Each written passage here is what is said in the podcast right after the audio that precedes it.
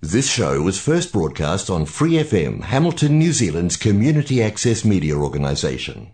For more information on our lineup of shows and the role we play in the media, visit freefm.org.nz.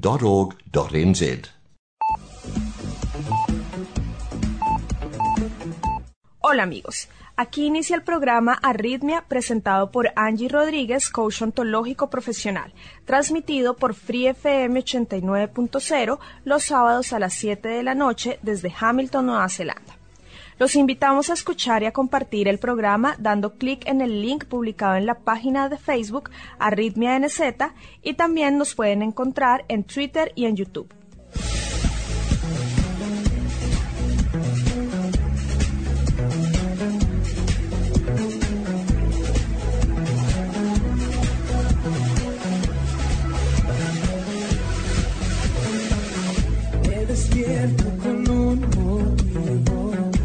No viniste al mundo por casualidad.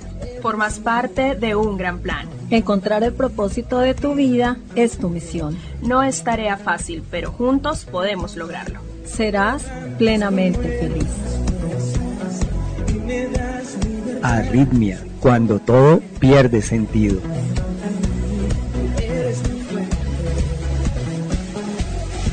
Arritmia, transmitiendo desde Free FM 89.0 Real Community Radio, Hamilton, Nueva Zelanda.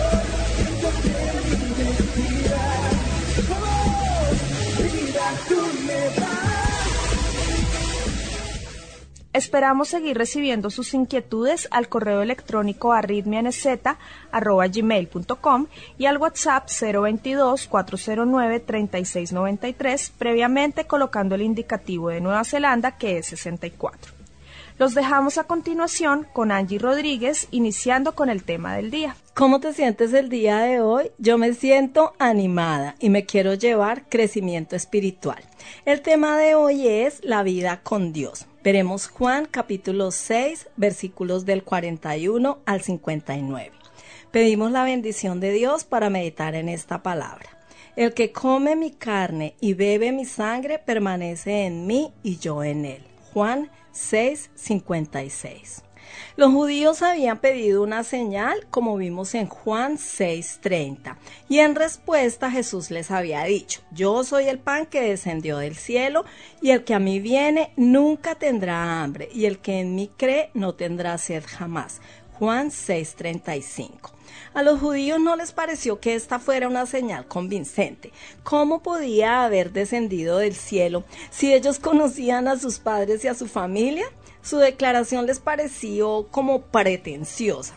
Lo que sabían de Jesús les parecía incompatible con las afirmaciones que él hacía. El Señor no negó en ningún momento la relación familiar que le unía con José y María, o que hubiera nacido en este mundo como cualquier otro ser humano, pero esto no anulaba de ninguna manera que hubiera descendido del cielo. Lo que ellos estaban manifestando eran sus dificultades para aceptar su doble naturaleza, la humana y la divina.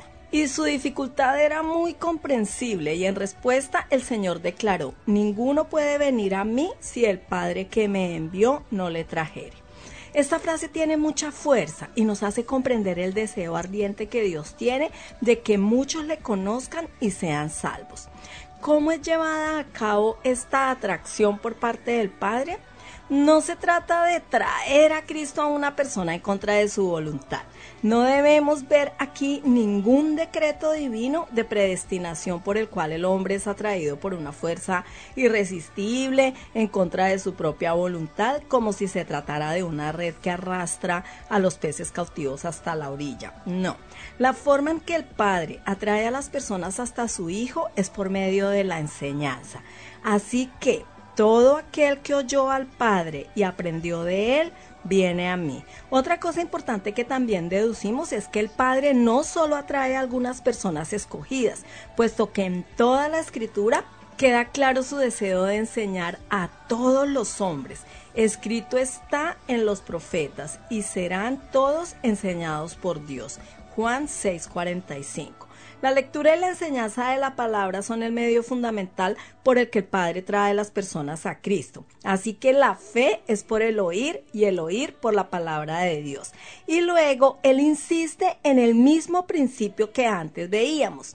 ¿No han oído? Antes bien, por toda la tierra ha salido la voz de ellos y hasta los fines de la tierra sus palabras. Romanos 10 del 17 al 18. Esto es así porque el propósito de Dios es atraer a todos los hombres a Él por medio de su palabra. Dios no limita su enseñanza a un grupo escogido de personas.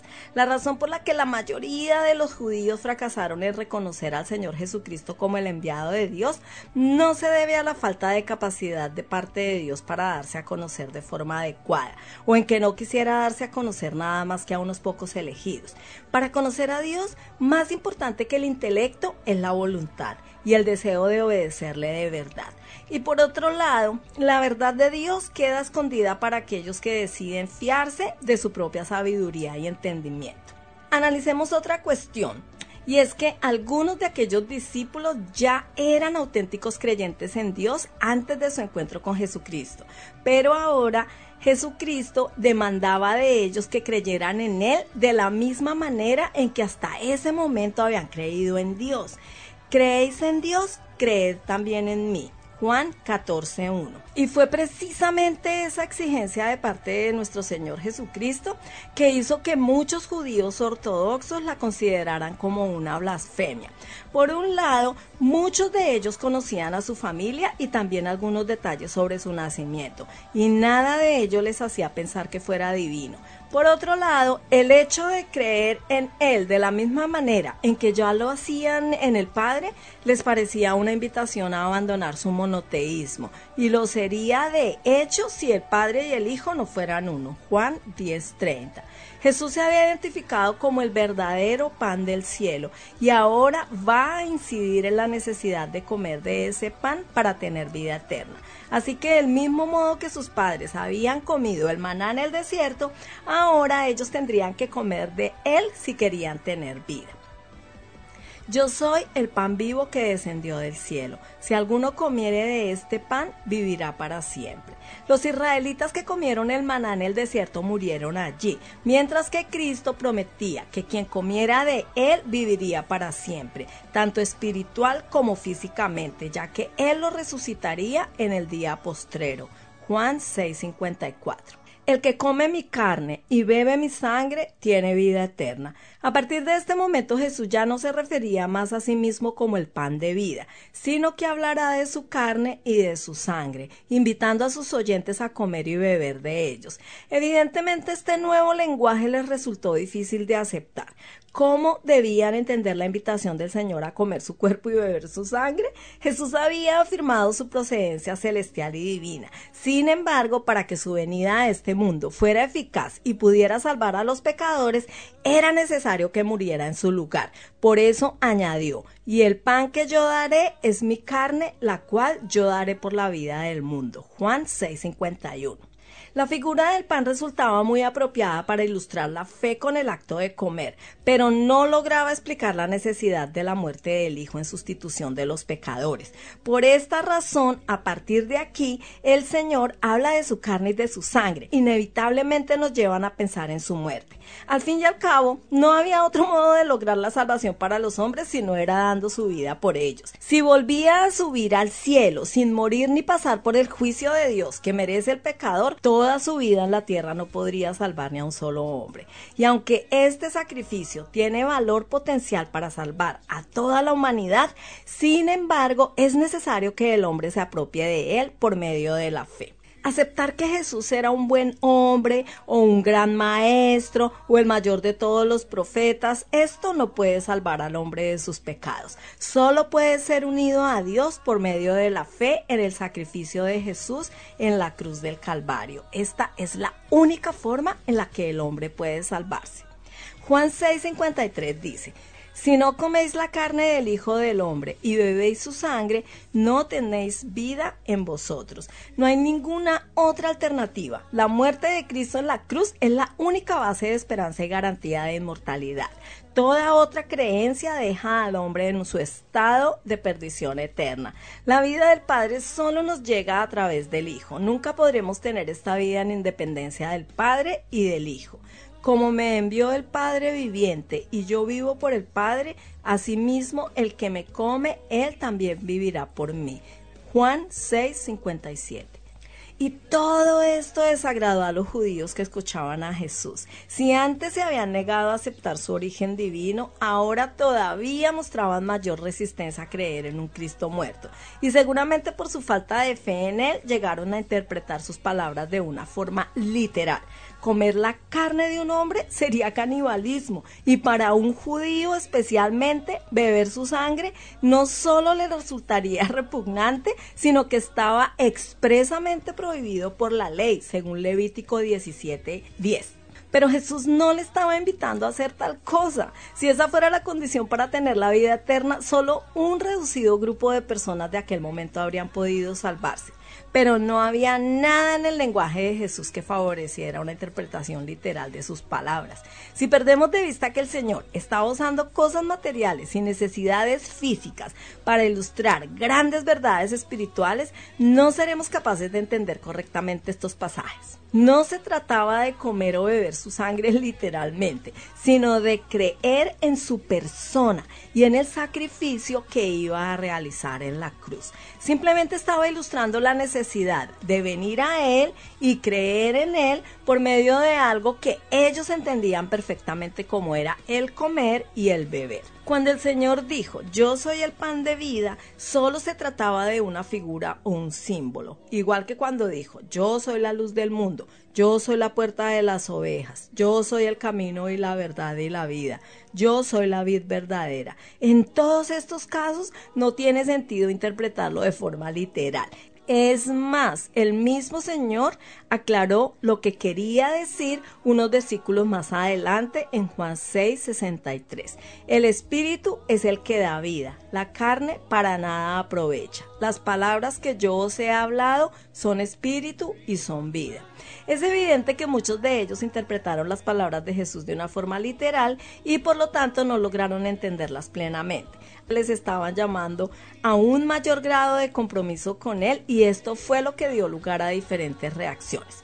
Por un lado, los judíos y sus líderes en general se mostraron hostiles. Desde un principio habían estado murmurando contra Jesús y le despreciaron. Juan 6, 41, 42. Sus discípulos, un grupo de seguidores más o menos regulares del Señor, se volvieron atrás y ya no andaban más con él. Juan 6, 66. Los apóstoles vieron en sus palabras la vida eterna y aunque todavía no comprendían plenamente la cruz, aún así se quedaron con él. Juan 6, 68, 69. Y finalmente aparece Judas, uno de los apóstoles de Jesús que todavía permaneció con él, pero cuya fe era falsa y acabaría convirtiéndose en el traidor que entregaría al Señor. Muchos de ellos se habían forjado una idea equivocada de Jesús y su ministerio. Así que cuando reveló el verdadero carácter de su misión, su popularidad se vino abajo y la multitud de discípulos le abandonaron. Una vez más se demostró que cuando el hombre es enfrentado con la cruz de Cristo, la reacción mayoritaria es la de rechazo y desprecio. El apóstol Pablo tuvo la misma experiencia, podemos verlo en 1 Corintios 1 del 22 al 24 porque los judíos piden señales y los griegos buscan sabiduría, pero nosotros predicamos a Cristo crucificado, para los judíos ciertamente tropezadero, para los gentiles locura, mas para los llamados, así judíos como griegos, Cristo poder de Dios y sabiduría de Dios. En síntesis, por medio de estas palabras, nuestro Señor Jesús revela la absoluta necesidad de recibir su vida. Si no la tenemos, nos encontramos deslizándonos hacia la corrupción definitiva y la muerte total. Lo más que podemos hacer es sencillamente preservar la vida durante un tiempo y mantener a la muerte alejada. Pero la muerte es inevitable, a menos que conozcamos al que da la vida. Este compartir de la vida con Jesús más adelante en este Evangelio se convierte en el tema del aposento alto en Juan 14:20, que dice, vosotros en mí y yo en vosotros. Estas son palabras muy sencillas, pero entender lo que significan es entender la esencia misma de la verdad tú en mí y yo en ti, que refleja el hambre universal de intimidad. Cuando pensamos en la grandeza, en la gloria y en la maravilla de Dios, ¿qué es lo que deseamos? La verdadera adoración es el deseo de unirse con Dios, permitiendo que Él se apodere de nosotros y nosotros de Él. Esto es lo que dice Jesús que sucede cuando comemos y bebemos de su vida. Cuando nosotros venimos y creemos en Él y continuamos acudiendo y creyendo en Él, desarrollamos una relación íntima con Dios. Jesús ha modelado esto para nosotros. De la misma manera que el Padre viviente me envió y yo vivo por medio del Padre, también aquel que me come vivirá por medio de mí. Esta es una descripción maravillosa de la vida cristiana. Jesús vivía por medio del Padre y también nosotros debemos vivir por medio de Él en todo lo que hacemos.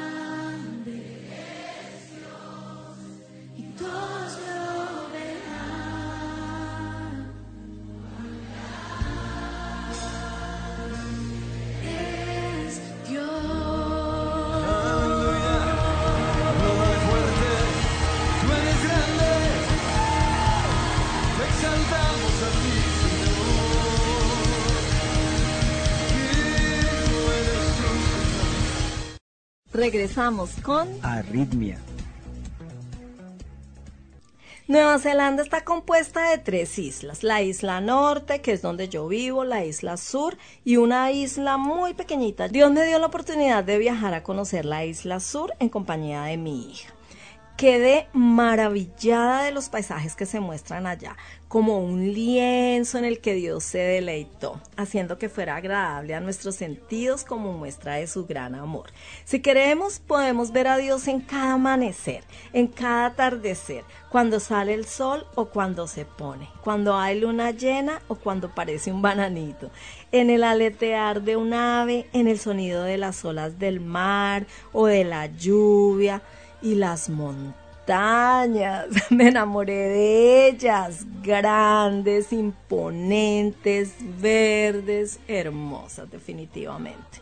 Escuchar la voz de Dios solo requiere acallar nuestra propia conversación, disponer el corazón, anhelar con nuestro espíritu escuchar su voz y rendir nuestra voluntad para obedecerle, cualquiera que sea su instrucción.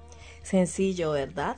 Pareciera, pero no todos logran hacerlo, por el agite de la vida, por correr tras sus propios sueños, por querer controlarlo todo, pero lo único que les puedo decir es que yo viví de esa manera. Y no me fue para nada fácil soltar, pero una vez lo hice, cada día que amanece le doy gracias a Dios por ser el timón de mi barco, por ser la roca en la que puedo seguir en pie a pesar de las circunstancias atrás no quiero volver, porque Dios me ha demostrado que me ama, que sus planes son mejores que los míos, que me cuida, me guía, me enseña y me entrena con amor para poder llegar al propósito que tiene para mi vida sin dar tantos tumbos, quizás no por el camino más ancho, pero sí el más seguro. Esto es Arritmia Bueno, mis amigos, les recuerdo que estamos compartiendo el Evangelio del apóstol Juan, basados en la escuela bíblica y el ministerio del pastor Rey Stidman.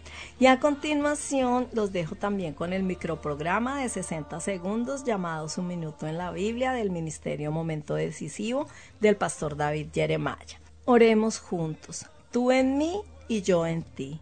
Eso es lo que quiero sentir más, Señor.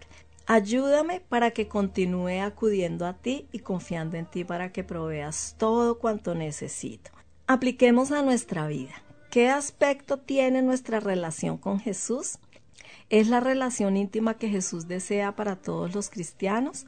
¿Vosotros en mí y yo en vosotros?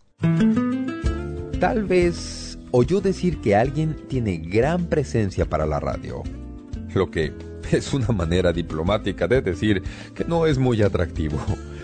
¿Quién fija esos estándares? De todas maneras, con certeza no Dios. La Biblia dice muy claro que Dios ve el corazón y no la apariencia exterior. Isaías 53 dice que cuando el Mesías apareciera, no habría nada particularmente impresionante en su apariencia externa. En cuanto a belleza, debemos ser cuidadosos y ajustarnos a los estándares de Dios y no a los del mundo. Un corazón hermoso es algo que el mundo no puede producir y nunca puede quitar. Le habla David Jeremiah, animándole a que tome el camino a una vida nueva. Su minuto en la Biblia con el doctor David Jeremiah, llevando la palabra de Dios a su hogar. Visite momentodecisivo.org y empiece su jornada hoy. Les recuerdo que estamos incluyendo el programa Momento Decisivo del pastor David Jeremiah a continuación, con su serie Mientras el Señor regresa. Que lo disfruten.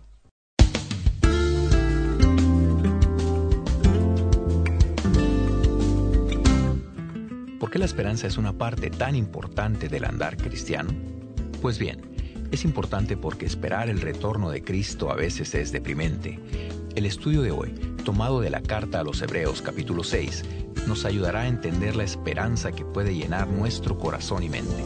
Siga en sintonía en la conclusión de la serie, mientras el Señor regresa.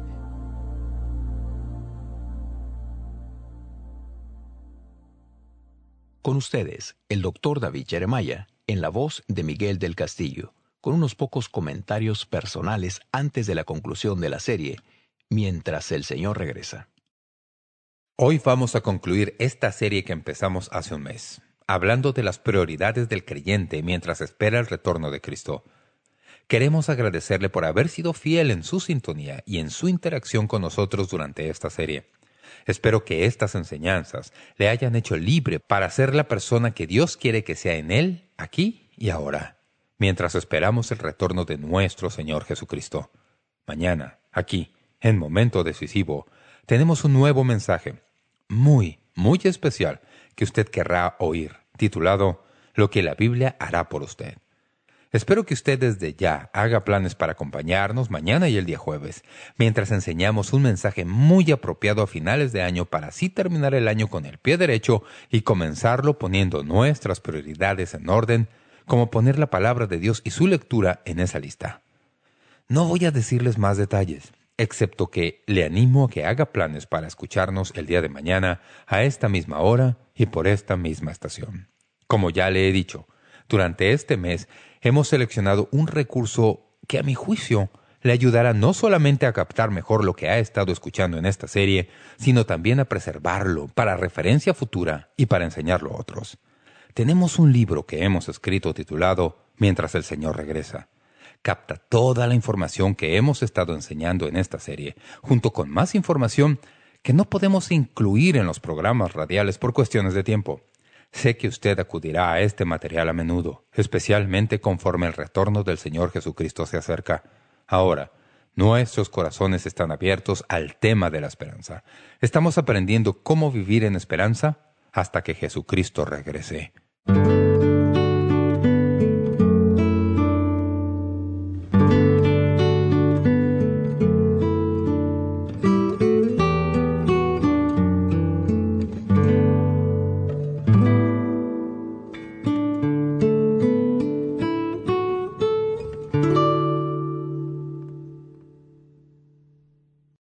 Cuando las predicciones de la muerte se pronunciaron desde una estación profesional alta, solo para ser gloriosamente refutadas por los pacientes por razones que tienen menos que ver con biología tangible que con el espíritu humano. Luego dice que el espíritu humano puede ser, lo confieso, un término vago, pero es probablemente la mayor fuerza dentro del arsenal humano para hacerle frente al desaliento y la enfermedad. En el reverso de su libro copia una frase.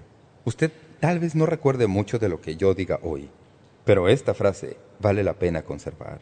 No viene de la Biblia, brota de este hombre, pero es una frase que vale la pena. Esto es lo que dijo. Cuando se ve frente a estas enfermedades, cuando se ve frente a personas a quienes se les ha dicho que su enfermedad es terminal, les dice, no niegues el diagnóstico, pero cuestiona el veredicto. Pensé, ¿Cuántos de nosotros en nuestras vidas hemos enfrentado retos así? Toda persona que nos rodea va a decirnos cuán malas se van a poner las cosas o por qué eso no va a resultar y que no podemos hacerlo. No podemos negar el diagnóstico, pero amigos y amigas, podemos, por la fe que hay en nosotros por Jesucristo, cuestionar el veredicto, porque hasta donde yo sepa, la última palabra en cuanto a la esperanza no viene de la tierra, viene de arriba. ¿Verdad? Así que quiero hablarles de este asunto de la esperanza y quiero llevarles a recorrer algunos de los pasajes de la palabra de Dios que nos animan a llenarnos de esperanza. Quiero presentarle el reto. Si usted no tiene esperanza en su vida, que empiece a cultivarla, porque estoy convencido de que en esta generación y con lo que está sucediendo en nuestros países, hoy, a menos que tengamos una fuerte esperanza en el centro de nuestras vidas, vamos a vernos arrojados a un mar turbulento de incertidumbre que nos llevará a todos a la desesperanza. Quiero que usted pueda decirse a sí mismo, cuando todo esto pase, las palabras que el salmista dijo en el Salmo 42.11, ¿Por qué te abates, oh alma mía? ¿Y por qué te turbas dentro de mí? Espera en Dios, esperanza.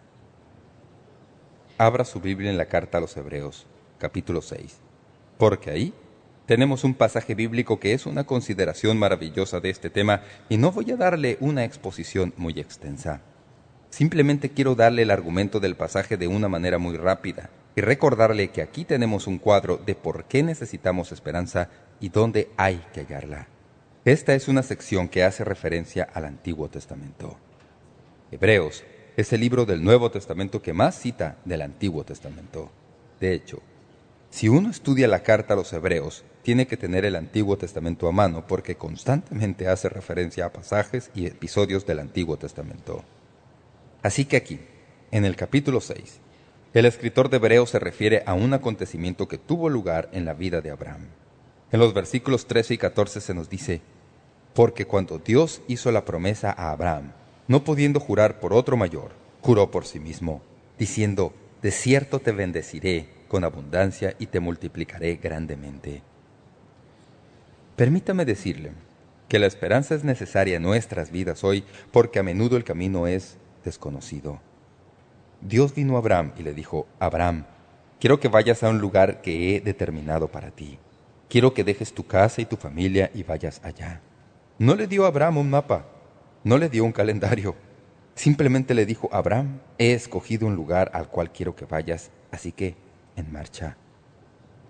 La palabra de Dios dice que Abraham recogió todo, dejó a sus familiares y amigos y se fue. Cruzó el río y se fue. Hebreos 11 le da a Abraham una calificación sobresaliente en fe porque salió sin saber a dónde iba. Esa fue solo una porción pequeña de la prueba que Dios hizo en cuanto a la fe de Abraham. Un día vino Abraham y le dijo a Abraham, voy a bendecirte. Génesis 22 nos da el episodio. Le dijo, voy a bendecirte con un hijo, y de ese hijo saldrá una nación. De hecho, Abraham, vas a tener tantos descendientes que su número será como los granos de la arena del mar o las estrellas del cielo, que ni siquiera se pueden contar. Abraham, voy a bendecirte y voy a bendecir a tu hijo, y voy a bendecir a toda la nación que salga de esta promesa. Maravillosa promesa. Excepto por el hecho de que cuando Abraham recibe esas palabras, ya frisaba sus 99 años, y todavía no tenía ni un solo hijo. Eso fue un reto real. Me encanta la manera en que la Biblia describe en una manera muy estéril que Sara ya había dejado atrás la edad de la concepción. Siempre pensé que eso era una declaración que se queda muy corta en las escrituras, andando ya en los noventa y tantos años como ella tenía. Voy a decirles algo. Fue la esperanza que Abraham tenía en su propio corazón lo que le ayudó a avanzar por el camino que no conocía. Abraham se despertaba cada mañana sin saber qué es lo que Dios se proponía. Simplemente tenía en los recovecos de su cerebro una cosa, y era lo que Dios le había dicho. Quiero decirles una segunda cosa que aprendí a leer en cuanto a Abraham, y es que la esperanza es necesaria porque a menudo la espera es incontrolable. ¿Sabían ustedes que Dios no le dijo cuánto tiempo tendría que esperar? Simplemente le dijo, aquí hay esperanza, simplemente espera. Dios le hizo una promesa a Abraham, pero esa promesa no se cumplió por muchos días. En cierto sentido, la promesa no se cumplió totalmente ni siquiera en su vida. Usted y yo, que estamos sentados aquí, con la palabra de Dios abierta, somos cumplimiento de esa promesa. Somos hijos de Abraham, de acuerdo a Gálatas. Somos el resultado de que Dios bendijera a Abraham, a Isaac, a Jacob, y de que Dios bendijera a la nación de Israel, y luego por Israel nos bendijera a todos nosotros, porque la palabra de Dios que tenemos en nuestras manos viene de un pueblo judío. El Salvador que murió en la cruz fue judío, somos bendecidos debido a Abraham. Él nunca vio todo eso, pero vio lo suficiente como para que la promesa se cumpliera en su vida. Pero tuvo que esperar. Amigos y amigas, la esperanza es el ingrediente que le mantiene a uno avanzando entre la promesa y el cumplimiento. La esperanza es lo que hace que uno se levante por la mañana cuando se sabe que Dios se interesa, pero no ha visto ninguna evidencia de eso en los últimos días. La esperanza nos impulsa hacia adelante. Cuando uno quiere rendirse y detenerse, la esperanza mantiene los sueños vivos mientras uno espera. Usted necesita esperanza porque no siempre puede controlar el calendario. En tercer lugar, este pasaje de las Escrituras nos enseña que la esperanza es necesaria porque a menudo la voluntad no quiere cooperar. Todos sabemos que debemos esperar. Todos sabemos lo que debemos ser como cristianos. y que deberíamos estar llenos de esperanza, pero ¿cuántos se han hallado elevando la misma oración que Pablo elevó en Romanos 7? Señor, sé lo que debo hacer, pero no lo hago. Sé lo que no debo hacer, y de nuevo vuelvo a hacerlo. El pasaje es muy interesante. Hebreos 6.18 dice, para que por dos cosas inmutables, en las cuales es imposible que Dios mienta, tengamos un fortísimo consuelo. Y la palabra consuelo aquí es traducción de una palabra que también se traduce estímulo. Los que hemos acudido para asirnos de la esperanza puesta delante de nosotros. ¿Cuántos hemos experimentado eso cuando hemos estado atravesando dificultades? Y sabemos que nuestra esperanza debe estar en el Señor, nuestra voluntad no coopera. Y a veces simplemente tenemos que olvidarnos de todo y avanzar y aferrarnos a Dios, correr a Él buscando refugio. La esperanza es necesaria porque a veces la voluntad no coopera. La esperanza es necesaria, número cuatro, porque a menudo las aguas no se pueden cartografiar. Noten lo que dice Hebreos 6.19, la cual tenemos como segura y firme ancla del alma y que penetra hasta dentro del velo, donde Jesús entró por nosotros como precursor, hecho sumo sacerdote para siempre, según el orden de Melquisedec. Ahora, presten atención. Lo que el escritor de Hebreos está diciendo es esto, nos hallamos navegando. Las aguas a veces se ponen turbulentas. Uno no siempre puede cartografiar la ruta. La ilustración que él toma aquí es muy preciosa si uno la entiende. Tenemos cantos que entonamos, tenemos un ancla, y mi ancla está firme, y tienen este cuadro. Recuerdo una vez en que un artista de tiza vino a nuestra iglesia cuando yo era niño y pintó un cuadro de un barco detenido en aguas profundas y con el ancla echada. Siempre he pensado de eso de esa manera, pero pienso que hay algo muy diferente aquí, si lo entiendo correctamente. Cuando uno se embarca en un crucero y navega por aguas profundas, una de las cosas más interesantes es observarlos cuando llevan esos barcos gigantescos al puerto y los acoderan junto al muelle. Siempre me ha fascinado eso. Una vez me quedé en cubierta y observé cómo llevaban a puerto ese barco gigantesco, cuánto cuidado ponían, y no sé si ustedes saben lo que hacen, pero lo que hacen es que tienen una cuerda muy delgada y lanzan esa cuerda. La tripulación a bordo la recoge, tira de ella y sujeta a esa cuerda delgada hay una cuerda más gruesa.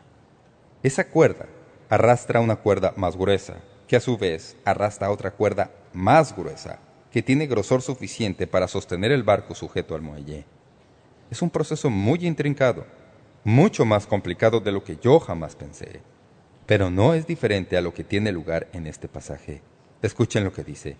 Dice que usted y yo tenemos una esperanza y esa esperanza es nuestra ancla. El ancla, nos dice, tiene tres cualidades. Es segura, es firme y está sujeta. Presten atención. Lo primero que se dice es que esta esperanza es segura. Eso quiere decir que es confiable. Uno puede contar en ella. En segundo lugar, dice que esta esperanza es firme. Eso quiere decir que no va a cambiar. Tercero, dice que esta esperanza está sujeta, porque dice que penetra hasta dentro del velo y está sujeta ahí. Ahora, quiero que vuelvan al pasaje y vean dos principios claramente paralelos a lo que la Biblia dice respecto a la promesa de Dios a Abraham. Dice que cuando Dios le dio a Abraham la promesa de que iba a tener un hijo, lo hizo de tal manera que hubo dos pruebas innegables de la promesa, dos cosas inmutables. Dijo, primero que nada, que le dio una promesa. En segundo lugar, le hizo un juramento. En la promesa no puede mentir. En el juramento no puede cambiar. Su promesa es segura no puede mentir, su promesa es firme, no puede cambiar. El ancla que tenemos es como la promesa que Dios le dio a Abraham. Se nos es confirmada por dos cosas inmutables. Primero, la promesa de Dios no puede mentir. En segundo lugar, el juramento de Dios no puede cambiar. Una tercera cosa en el cuadro de las experiencias náuticas durante los días del escritor de Hebreos nos lleva a otra verdad. Como ven, cuando un barco grande llegaba a puerto en los días de Pablo, en tiempo de los escritores del Nuevo Testamento, tenían un procedimiento que no difería gran cosa del que describí en cuanto a los barcos de crucero de nuestros días. Lo que tenían era una roca o peña en el granito de la bahía. Literalmente. Y a esa roca le llamaban Ancorea, palabra griega de la cual obtenemos la palabra ancla. Cuando una embarcación grande entraba al puerto, enviaban a dos o tres de sus tripulantes principales en un bote pequeño. Ellos bajaban al cabo de anclaje desde el barco a su bote y lo llevaban al puerto, y entonces lo sujetaban a esa roca de anclaje. Así, el barco, tratando de entrar en el puerto, seguía la fuerza del cabo o cuerda puesto que literalmente arrastraban la nave hasta el muelle y la anclaban con seguridad. Ahora, presten atención. El texto dice que Jesucristo es nuestro precursor y que ha llevado nuestra ancla detrás del velo de la misma presencia de Dios y que ha sujetado esa ancla ahí. Así que conforme avanzamos por la vida y sus aguas turbulentas y tiempos atribulados, tenemos un ancla que es segura. Seguimos esa ancla que es Cristo. Él nos da la fuerza y esperanza para aquellas ocasiones cuando no sabemos qué hacer. Nuestra ancla es segura. He notado que en tanto que las anclas humanas se hunden en el mar, nuestra ancla va hacia arriba, al cielo. Es segura, es firme, está sujeta. A. W. Tozer lo dijo muy bien cuando escribió que el hombre que llega a una creencia correcta en cuanto a Dios se alivia de diez mil problemas temporales porque ve de inmediato que estos problemas no tienen que ver con asuntos que puedan preocuparlo por mucho tiempo. ¿Oyen lo que está diciendo?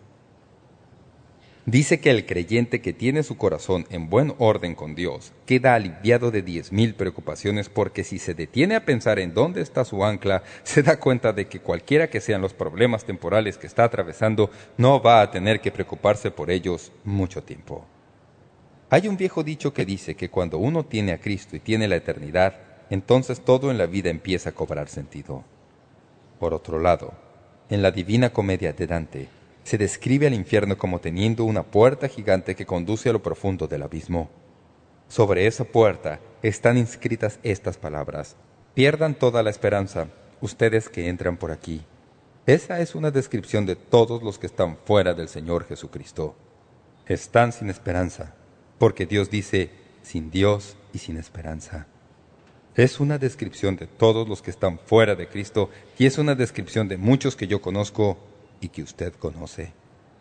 Puede ser un cuadro de usted que me está escuchando hoy.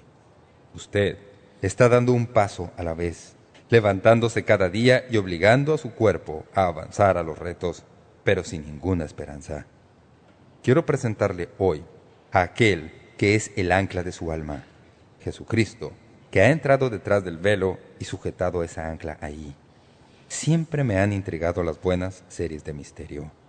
Solíamos tener una buena discusión en casa sobre quién lo hizo y cómo resultaría todo.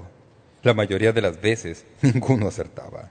Uno de los episodios clásicos se refiere a la experiencia de una mujer perversa, de dos caras, que asesinó a un individuo y la corte la halló culpable y la sentenció a prisión vitalicia.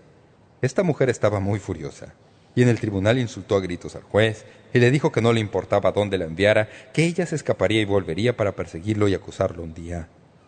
Se la llevaron en un recorrido de triste fama por bus a la cárcel. En camino, ella notó algo que llegaría a ser parte de su plan de escape. Vio a un viejo preso, tapando una tumba fuera de las murallas de la cárcel. Empezó a darse cuenta de que la única manera en que podría escapar de la cárcel era conocer a alguien que tuviera la llave de la entrada. El único que tenía una llave de la entrada era el viejo que enterraba a los presos que morían dentro de la prisión. En realidad, no solo los sepultaba, fabricaba los ataúdes en los cuales los enterraba. Su tarea incluía subir el ataúd a una vieja carreta de entierros, llevarlo fuera de los muros, bajarlo al agujero y taparlo con tierra. El viejo se estaba quedando ciego, puesto que necesitaba cirugía de cataratas y la mujer se enteró de eso fue a verlo y le dijo que él valdría su peso en oro si la ayudaba a escapar, porque fuera de los muros ella tenía suficiente dinero para pagar toda la atención quirúrgica que él necesitaba para arreglar su ceguera. Al principio él dijo, no señora, no puedo hacer eso. Sí, sí puedes, dijo ella. Fuera de los muros tengo todo el dinero que necesitas para pagar la cirugía de tus cataratas, y si me ayudas a salir de aquí, te daré ese dinero. Si tienes alguna esperanza de operarte, me ayudarás a salir de este lugar. Finalmente, a recañadientes, él accedió. Este era el plan. La próxima vez que ella oyera el replicar de las campanas que señalaban la muerte de un preso, ella se escurriría hasta el taller donde él hacía los ataúdes. Ella debía ubicar el ataúd en el que el viejo había puesto el cadáver y entonces, si pueden imaginárselo, calladamente meterse en el mismo ataúd y volver a poner la tapa en su lugar. Temprano, al día siguiente, el viejo la llevaría junto con el cadáver en el ataúd, afuera, al lugar de entierros. Bajaría el ataúd a la tumba y echaría encima un poco de tierra, y al próximo día él volvería, abriría la tapa del ataúd y ella quedaría libre. Plan perfecto. Casi. Tarde una noche, ella oyó el replicar de la campana. Alguien había muerto. Ese era su momento. Secretamente se escurrió de su catre y recorrió el tenebroso pasillo. Buscando el taller tenuamente iluminado, vio el ataúd y sin vacilar levantó la tapa y en la oscuridad se metió dentro de la caja. Después de embutirse junto al cadáver, volvió a recorrer la tapa a su lugar. En cuestión de horas, pudo sentir las cuerdas que rodaban dirigiéndose al sitio del entierro. Sonrió mientras bajaban el ataúd a la tumba. Empezó a oír cómo las paladas de tierra daban contra la tapa del ataúd. A poco, ella quedó sellada bajo tierra, todavía sonriendo. Lo había logrado. Siguió el silencio. A duras penas podía contener su entusiasmo. El tiempo empezó a correr lentamente. Vino el día siguiente y pasó hasta caer la noche, y el viejo no se asomó. Ahora empezó a preocuparse. En verdad, empezó a sudar frío. ¿Dónde estaba el hombre? ¿Qué podría posiblemente haber salido mal? ¿Por qué no venía? En un momento de pánico, ella encendió un fósforo y dio un vistazo al cadáver que tenía junto a ella. ya lo adivinaron. Era el viejo que había muerto. Verdaderamente cuento de misterio, ¿verdad?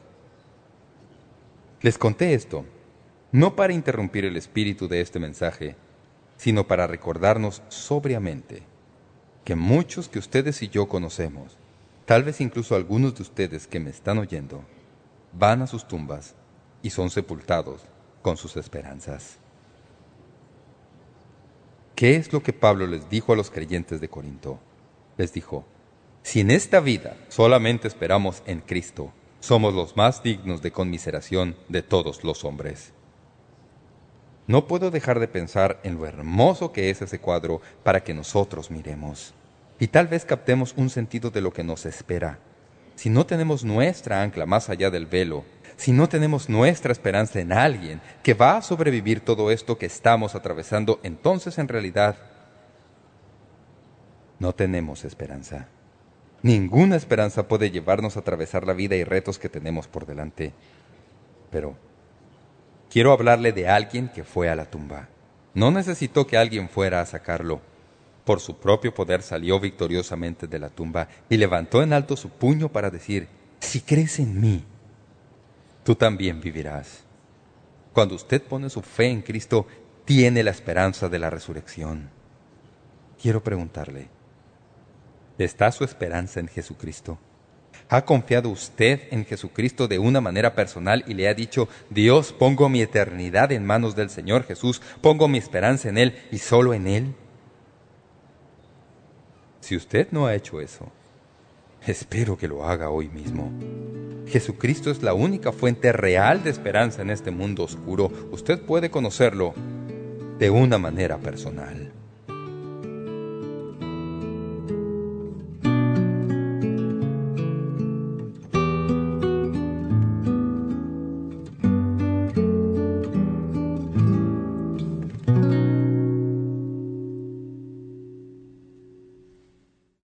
Quiero agradecerle por acompañarnos durante esta serie de mensajes y por recibir en su corazón la enseñanza de la palabra de Dios. Durante este mes le hemos estado hablando de que estamos casi al cierre del año. Eso quiere decir que estamos empezando el presupuesto de un nuevo año. Eso incluye todos los costos de preparación de los programas de radio, distribución y producción, así como las transmisiones. Eso se cubre con todos los recursos que recibimos de donativos de personas como usted que nos oye. Quiero animarle, por consiguiente, a que nos ayude con la mejor contribución que usted pueda enviar a Momento Decisivo. Ponga hoy mismo su contribución en el correo y envíelo a Momento Decisivo. No hay cantidad pequeña.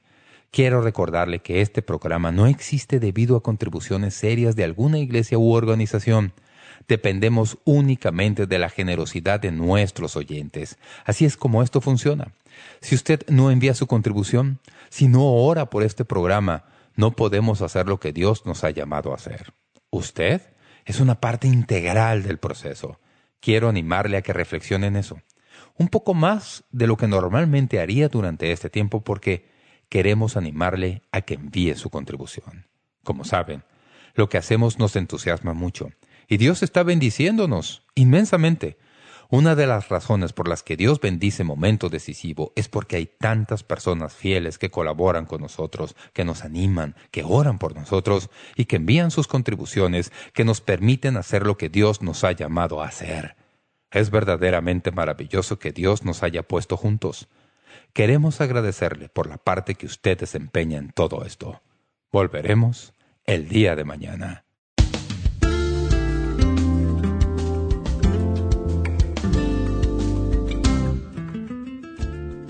Gracias por sintonizar Momento Decisivo. Esperamos que usted pueda tomar un momento para escribirnos una carta en respaldo del Ministerio. Le agradecemos su correspondencia. Y cuando nos escriba o nos envíe un correo electrónico, sírvase a anotar claramente su nombre y dirección completa y el nombre de la emisora en que escucha este programa. El mensaje que usted escuchó hoy es una porción del mensaje completo disponible en disco compacto titulado Vivan en esperanza hasta que yo regrese. Si desea solicitar una copia de este mensaje, puede hacerlo visitando nuestro sitio web www.momentodecisivo.org o escríbanos a la dirección que le damos enseguida. Este mensaje corresponde a la serie completa de enseñanzas titulada Mientras el Señor regresa, en 10 discos compactos. Para más información sobre cómo conseguir estos mensajes que ofrecemos, puede visitar nuestro sitio web www.momentodecisivo.org o escríbanos a Momento Decisivo, P.O. Box 3804, San Diego, California 92163, Estados Unidos de América.